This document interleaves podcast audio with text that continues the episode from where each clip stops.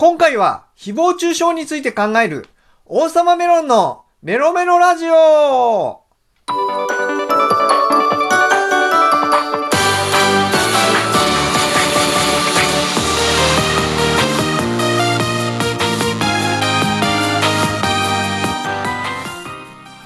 皆さんよろしくメロメロ王様メロンです。普段はこのオープニングトークではただの雑談を話してるんですけど今回はちょっと本編と絡めた話をしたいと思います。昨今いろいろ話題になってるんですけれども木村花さんプロレスラーの木村花さんがテラスハウス出演したことの発言において多くの誹謗中傷を受けて自殺したと見られています。で僕もこれについては立場上言いたいことがあるのでぜひちょっと今回聞いてみてください。というわけで16箱目のテーマはこちら。誹謗中傷ネットの意見の言い方について思うこと。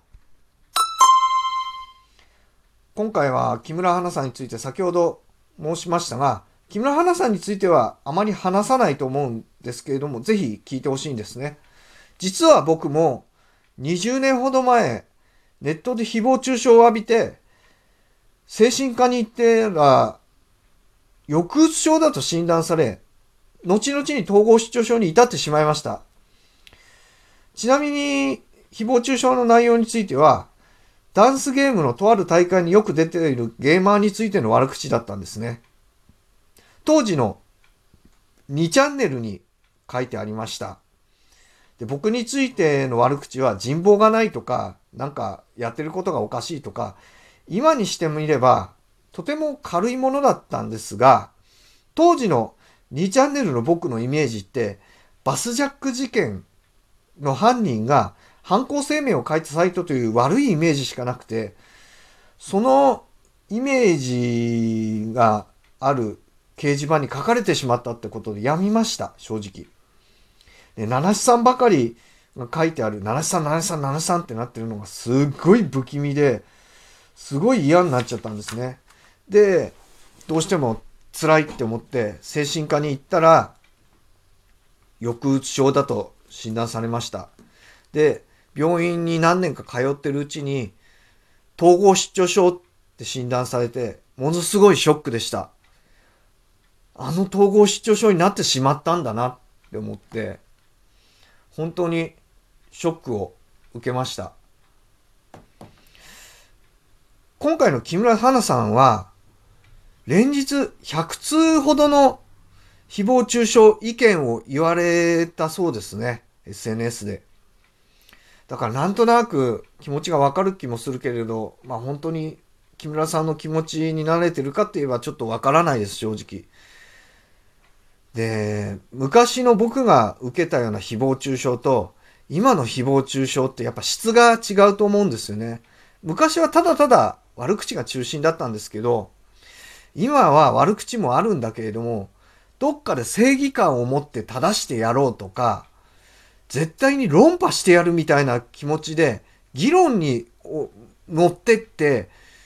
絶対論破してやるとか、もう言いたいことを言ってやる。あの人を正さなければならないっていう、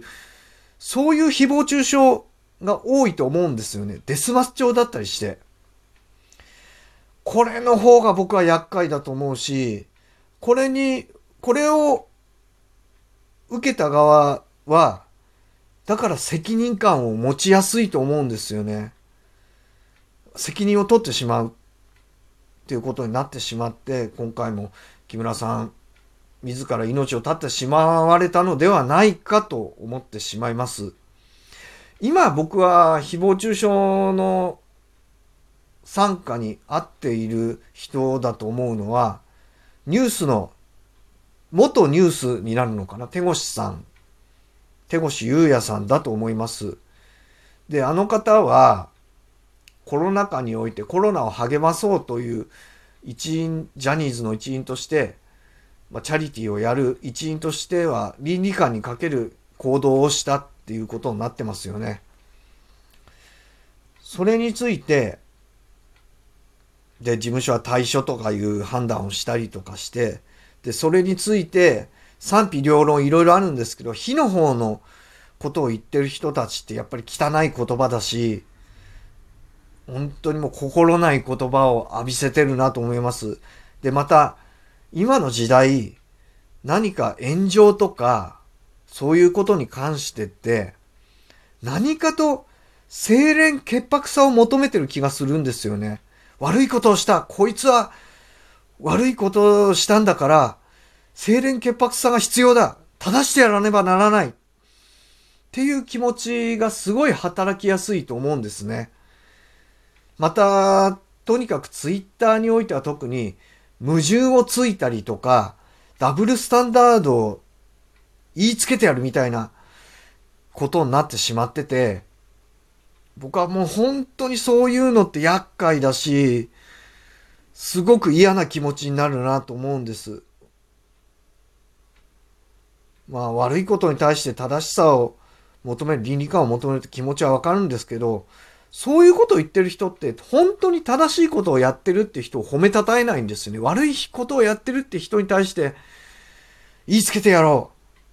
う。もう、正してやろう。これこそが正義だってことで相手が責任感を持ってしまって大変なことに至ってしまうっていうことがあると思います。だから、これから物言いって、口調はやっぱりできれば優しい方がいいと思うんですね。言ってやるぞみたいな。確かにそれで痛快になって、なんか世の聴衆に対してすごい支持を受けてるって人多いと思うけど、それはそれで置いといて、もう皆さんは優しさを持ってほしいんですよね。だから何か言うときにあ、それはダメだけど、私だったらこうしたいな。こういうやり方がいいよね。